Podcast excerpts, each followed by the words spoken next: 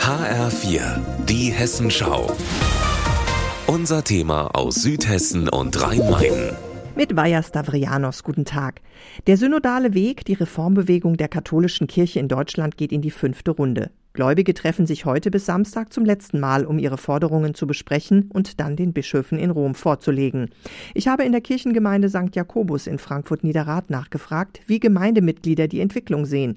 Zum Beispiel, ob Frauen alle priesterlichen Aufgaben wie Männer ausführen sollen. Cornelia Fischer findet das gut. Sie arbeitet schon ehrenamtlich als Leiterin von Wortgottesdiensten. Was ja eigentlich von Rom her gar nicht erlaubt ist. Aber manchmal müssen wir Frauen einfach mutig sein. Das geht natürlich nur, wenn man einen Gemeindeleiter hat oder einen priesterlichen Leiter, der das zulässt. Ein anderes Gemeindemitglied, Monika Gut, ist trotzdem eher pessimistisch. Ihr Fazit? Gottes Mühlen malen langsam. Ich gehe davon aus, dass wirklich entscheidende Schritte noch mehrere Generationen brauchen werden. Bremsen wird man uns mit allem, was zur Verfügung steht.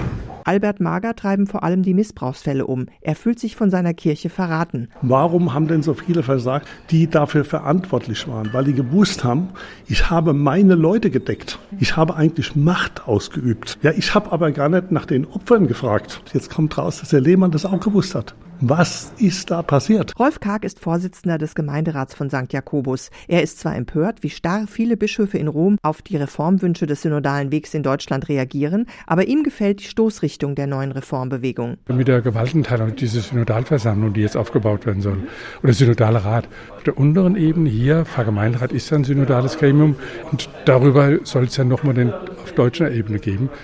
Ich finde, das ist eine sehr positive Entwicklung, einfach zu sagen, wir arbeiten mit den Bischöfen zusammen und tun auch daraus dann die Leitlinien entwickeln. Pastoralreferentin Anja Baugmann fasst die Stimmung zusammen, die sie bei sich und bei vielen anderen Gemeindemitgliedern spürt. Dass ich dafür kämpfen will und dass es sich lohnt zu kämpfen. Und gerade in diesen Zeiten, in denen wir sind, wenn man jetzt so mehr im Thema ist, Synode, wenn man da die ganzen Dinge hört, die wir gerade hören, dann merkt man, das ist irgendwie eine, eine ganz besondere Zeit. Da, da passiert irgendwie gerade was, was in den letzten Jahrzehnten nicht mal denkbar war. Und ich glaube, glaube, diese Chance müssen wir jetzt einfach gerade nutzen. Bis Samstag wird all das in Frankfurt ausdiskutiert. Vaja Stavrianos aus Frankfurt.